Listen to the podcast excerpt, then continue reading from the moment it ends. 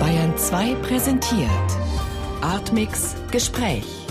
Künstler und Wissenschaftler zu Medienkunst und digitalen Kultur. Immer freitags ab 20.30 Uhr im Hörspiel Artmix. Bayern 2. Hörbar mehr vom Leben. Was zeichnet dieses Bruck am Inn aus? Was ist das für eine Stadt? Bruck am Inn, das ist natürlich eine fiktive Kleinstadt, vielleicht so 10.000 Einwohner. Da war für mich das Spannende, dass man eigentlich diesen kleinen Städten im südöstlichen Oberbayern, dass man die eigentlich als eher idyllisch empfindet. Aber ähm, dass äh, in diesen Orten natürlich genauso diese ganzen Konflikte äh, da sind, sprich auch natürlich äh, kriminelle Dinge passieren, die sich von dem, was in den großen Städten passieren, gar nicht so groß unterscheiden. Diesen Kontrast zwischen äußerlicher Idylle, gemütliche Kleinstadt, das ist eine sehr alte Stadt, auch liegt sehr schön am Fluss, und dem, wie da die Moderne eigentlich genauso, wie soll man sagen, wütet oder, oder, oder vorhanden ist, und das fand ich sehr, sehr spannend. Sie haben es gerade schon gesagt, es ist eine fiktive Stadt. Warum ist es eine fiktive Stadt? Vielleicht, weil ich ein bisschen Scheu davor habe, zu sehr an die realen äh, Personen, die in irgendwelche Kriminalfälle verwickelt sind, zu nahe an die Leute heranzugehen. Wobei ich allerdings sagen muss, also die Fälle, die ich in meinen Geschichten schildere, das sind alle geschehen. Ich äh, habe die recherchiert und da leben die Leute natürlich einfach noch und da in diese individuellen Dramen und äh, in diesen Schmerz, der natürlich vielleicht auch noch nachwirkt, je nachdem, was da geschehen ist, dazu zu sehr einzusteigen. Das war mal ein Element, das hätte mich beim Schreiben eher gestört. Das hätte mich eher zu Rücksichten verführt. Und äh, wenn man eine fiktive Stadt macht, die aber sehr angefüllt ist von Dingen, die real geschehen, äh, kann man eigentlich äh, ein bisschen eine, eine kleine Abstraktion mit einführen. Ne? Wenn man jetzt mal sich vorstellt, dass man durch dieses Bruck am Inn geht, was wird man da alles sehen? Also die Stadt ist insofern typisch für diesen Teil Bayerns, weil es eine sehr, sehr alte Stadt ist. Also die ist äh, am Inn. Der Inn war über Jahrhunderte ein ganz wichtiger äh, Verkehrsweg. Also da sieht man erstmal sehr viele Spuren von Geschichte die ins Mittelalter zurückreichen, aber die natürlich auch äh, dann in die frühe Neuzeit äh, bis ins 19., 20. Jahrhundert reichen. Weil diese Stadt nicht so sehr im Zentrum der Tourismusindustrie liegt, äh, sind diese Spuren noch nicht so überbaut. Und diese Spuren erzählen uns auch was. Und diese Spuren werden auch bei dem, was da an ähm, dramatischen Konstellationen äh, in, in, der, in dem Tatort erzählt werden, da werden diese Spuren auch oft eine Rolle spielen, weil ich glaube ja, dass also dramatische Konstellationen, die dann zu kriminellen Taten führen, zu Mord oder was auch immer, dass die oft eine sehr, sehr lange Geschichte haben. Um mal die Leute noch zu betrachten, die sich dann in Bruck am Inn mit den Verbrechern und Kriminalität auseinandersetzen müssen. Wieso haben Sie da zwei so einfache Polizisten gewählt? Erstmal muss man wissen, in so Kleinstädten gibt es eigentlich in der Regel nur ähm, Polizeiinspektionen, die Schutz- und Ordnungsaufgaben haben. Äh, die Kripo ist meistens dann in der Kreisstadt oder in, der nächstgrößeren Mittelpunktstadt angesiedelt. Und ich fand, ähm, weil ich eben so ein bisschen weggehen wollte von den üblichen äh, Krimi-Konstellationen, nämlich äh, Kripo-Kommissare, die jetzt da äh, äh heldenhaft ihre Ermittlungsarbeiten durchführen, sondern ähm, weil mir viel wichtiger war, wie so ein relativ einfacher Polizist die Tatsache der, der Kriminalität erfährt und wie er damit umgehen muss, weil die einfachen Polizisten sind es ja, die als erstes äh, zum Beispiel an Tatort gerufen werden, die kriegen einen Anruf, hier ist was äh, geschehen, bitte kommen Sie, die müssen als erstes hin. Ne? Da fand ich einfach äh, dieses direkt am Leben sein viel, viel spannender. Und gleichzeitig fand ich Folgendes spannend, äh, dass meine Polizeibeamten alle aus dem Landkreis eigentlich kommen und von daher ähm, ja, die Gegend viel, viel besser kennen. Die kennen auch Geschichten, die haben teilweise persönliche Beziehungen zu Leuten, die mit diesen Fällen in Verbindung sind. Und sie haben teilweise einfach auch einen, einen anderen Zugang zu den Leuten, die sie im Zuge eines, einer Ermittlung halt einfach inter, interviewen müssen. Von daher haben sie einen, einen, großen Vorteil und sie leiden natürlich manchmal ein bisschen darunter, dass sie also von den äh, Kollegen der Kripo ein bisschen abschätzig, eben als Sicherheitspolizisten, als Schutzpolizisten ein bisschen abschätzig äh, äh, angesehen werden. Da fand ich es schön, wenn die mal einfach ihren, ihren Vorteil ein bisschen ausspielen können und dann an, in einigen Fällen eben dank dieser größeren Nähe zum, zum Alltag eigentlich dann die entscheidenden Hinweise zur Lösung eines Falls geben könnten. Die Zusammenarbeit zwischen dem Kriminalpolizisten aus der nächsten Kreisstadt und den Schutzpolizisten vor Ort in Bruck am Inn, der ist nicht immer konfliktfrei. Nee, nee.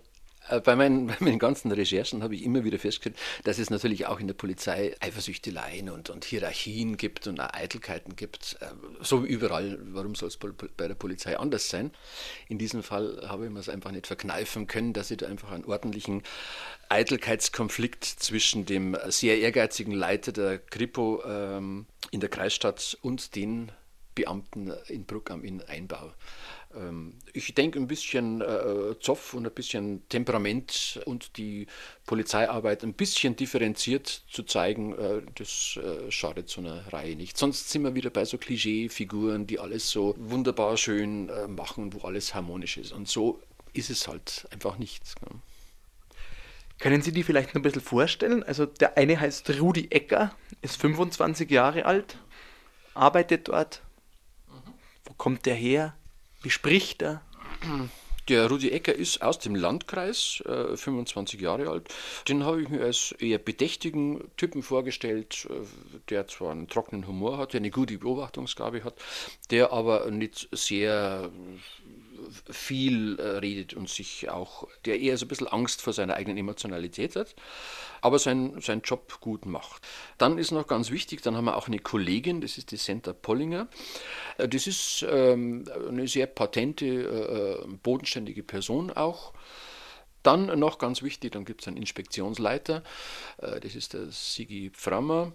Das ist auch eher ein wortkarger Mensch, was sich manchmal äh, etwas negativ auswirkt, weil er es nicht über die Lippen bringt, seine Mitarbeiter auch mal zu loben, auch wenn sie es verdient hätten. Was er allerdings äh, als großen Vorteil äh, hat, ist, dass er tatsächlich, wenn es mit zu Konflikten, zum Beispiel, wenn sich die Politik einmischen möchte oder irgendwelche Interessensgruppen in die Polizeiarbeit einmischen möchten, was natürlich in so kleinen Städten immer wieder passiert, dass er dann Rückgrat zeigt. Und das ist sehr, sehr wichtig für das Funktionieren. Im Ort selber fand ich ganz wichtig die Besitzerin eines kleinen Zeitschriftenkiosks, die sowas wie die äh, Kommunikationszentrale des Ortes ist. Ja. Also eine ganz normale Konstellation, wie es in so Orten einfach ist. Jetzt werden die sicher alle nicht Hochdeutsch sprechen, sondern mehr oder weniger bayerisch, nehme ich an, oder? Also mal grundsätzlich, ähm, Natürlich, wenn, äh, wenn ich so eine, eine, Kleinstadt in Bayern als, als Hauptschauplatz wähle, dann kann ich die Leute nicht äh, Hochdeutsch sprechen lassen. Allerdings muss man sehen, dass es dieses rein bäuerliche Bayerisch äh, auch in diesen Gegenden nicht mehr spricht. Und man muss auch, äh, wenn man die Lebensgeschichte der, der jungen Polizisten anschaut, dann weiß man, die sind haben also mindestens mittlere Reife gemacht. Sie sind in, Polizei, in der Polizeiausbildung immer mit Hochdeutschen, äh, mit Hochdeutsch konfrontiert gewesen. Dann ähm, sind die natürlich auch, äh, hören die moderne Medien, das heißt also ihr Bayerisch hat sich schon ziemlich äh, eingeschliffen und ist schon relativ hochdeutsch nah. Also es wird ein, ein, ein, ein, ein bayerisch getöntes Hochdeutsch eigentlich gesprochen. Nur ist es so, dass gelegentlich ähm, bei Ermittlungen natürlich äh, Kontakte zu Zeugen beispielsweise ähm, ähm, entstehen wo diese Zeugen, äh, zum Beispiel ein alter Bauer oder eine alte Frau, äh, wo die ein relativ äh, reines Bayerisch sprechen, ein altes Bayerisch sprechen. Da ähm, versuche ich aber beim Schreiben äh, zu, äh, die, die Szene so, zu, den Dialog so zu gestalten, dass man aus dem Kontext dieses Gesprächs also ganz deutlich äh, eigentlich ein Verständnis, ein zusätzliches Verständnis erreicht. Jetzt kennen wir den Ort Bruck am Inn, einige der Figuren und Polizisten, die dort arbeiten. Der erste Fall hat den Titel Irmis Ehre. Was wird den Polizisten von Bruck am Inn da widerfahren? Womit haben sie es zu tun? Also für den ersten Fall war es mir schon wichtig, dass wir einfach die Situation oder diese ganz spezifische Situation in diesem Teil Bayerns oder auch in diesem ländlichen Teil Bayerns dass die schon mal eine große Rolle spielt, dass einfach schon mal der Ort, so gut es geht, mit seiner ganz spezifischen Ausformung, mit seiner ganz spezifischen Qualität einfach sichtbar wird. Da äh, habe ich also einen Fall ausgewählt, die auch die sehr stark mit der Mentalität die auch geschichtlich gewachsen ist, äh, zu tun hat. Es geht also um Ehre. Ja. Und ähm, die Geschichte fängt damit an, äh, dass wir eine ländliche Hochzeit haben, wo die Leute sich sehr gut unterhalten und es ist wirklich ein sehr schönes Fest. Und auch Roland Janicek und, und Senta Polling und Rudi Eger sind dabei und äh, sie werden aber gegen Mitternacht von der Tanzfläche geholt, weil am Fluss eine Leiche gefunden worden ist. Und äh, die Kripo der nächsten Kreisstadt wird also eingeschaltet, die äh, recherchiert äh, die Identität des Toten. Es ist nicht sehr schwierig. Der Mann ist also in der Datei äh, vorhanden. Es ist jemand aus dem Rotlichtmilieu, aus dem Münchner Rotlichtmilieu, wo man zunächst aber nicht genau weiß, was der da unten eigentlich zu suchen hat.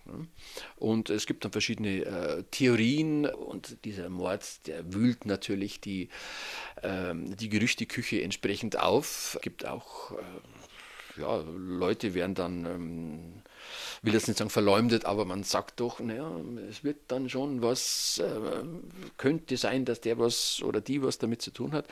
Es geht auf jeden Fall Zeit lang drunter und drüber.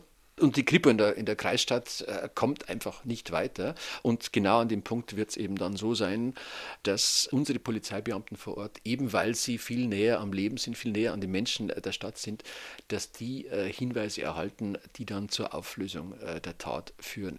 Eine Frage noch zur Arbeit an diesem Stück, an diesen Stücken. Sie haben jetzt viele Krimis geschrieben, Theaterstücke, jetzt seit längerer Zeit wieder mal ein Hörspiel. Was ist das Besondere an der Gestaltung, am Ausarbeiten eines Hörspiels?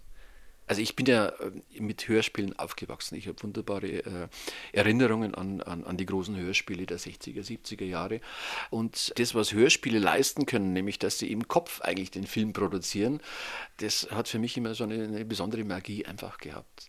Und beim Schreiben ist es so, die Aufgabe ist eigentlich dann nur mit, mit Stimmen, nur mit Dialogen eine Handlung zu gestalten. Beim Film habe ich so viele Möglichkeiten mit irgendwelchen Bildern, Erklärungen, äh, Ortserklärungen oder äh, ja, Personenbeschreibungen mitzuliefern. Da brauche ich überhaupt kein Wort. Beim Hörspiel habe ich eigentlich nur das Wort und die Töne. Und die Aufgabe ist einfach dann nur über Dialoge zum Beispiel Orte, zu schildern, äh, Beziehungen zwischen Menschen äh, zu illustrieren.